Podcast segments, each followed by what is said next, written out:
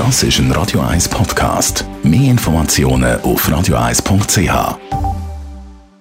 Radio 1 Literaturkritik mit der Christina Graf.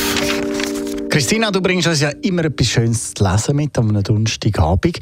Was hast du heute mit dem Gepäck? Ja, der heutige Roman hat der Alexander Gorkow geschrieben, ein deutscher Schriftsteller, übrigens auch ein deutscher Journalist bei der Süddeutschen Zeitung. Er hat einen autobiografischen Roman über seine Kindheit Mitte der 70er Jahre in einer Vorstadt von Düsseldorf geschrieben. Dort ist er aufgewachsen mit seiner Schwester und seinen Eltern. Und seine Schwester ist älter als er und ein riesiger Fan der Band Pink Floyd. Und das hat natürlich auf ihn als jüngerer Bruder abgefärbt. Und darum heißt heißt der Roman, den er geschrieben hat, Die Kinder hören Pink Floyd.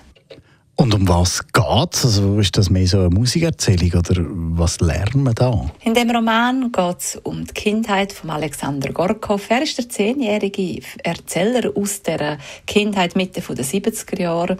Und er wächst dort auf in geregelten Verhältnis mit seinen Eltern und seiner Schwester, wo älter ist als er und er sehr bewundert. Sie ist auch sehr lebensbejahend, lebensfreudig, trendig, hat aber auch einen schweren Herzfehler. Und die beiden verbinden die Faszination für die Band Pink Floyd.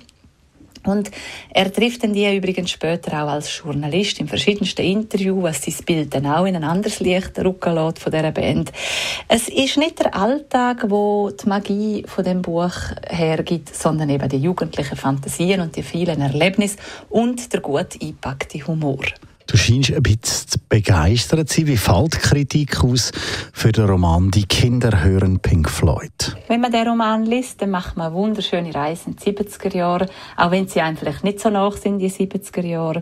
Im Zentrum steht, wie gesagt, der zehnjährige Erzähler und das ist sehr ein fantasiebegabtes Kind und darum auch so gewöhnliche Sachen, das erzählt der Schriftsteller brillant. Er erzählt seine Kindheit liebevoll, lakonisch, unsentimental, aber trotzdem trotzdem herzerwärmend und immer wieder sehr komisch. Also manchmal weiß man nicht, ob man so lachen oder brüllen.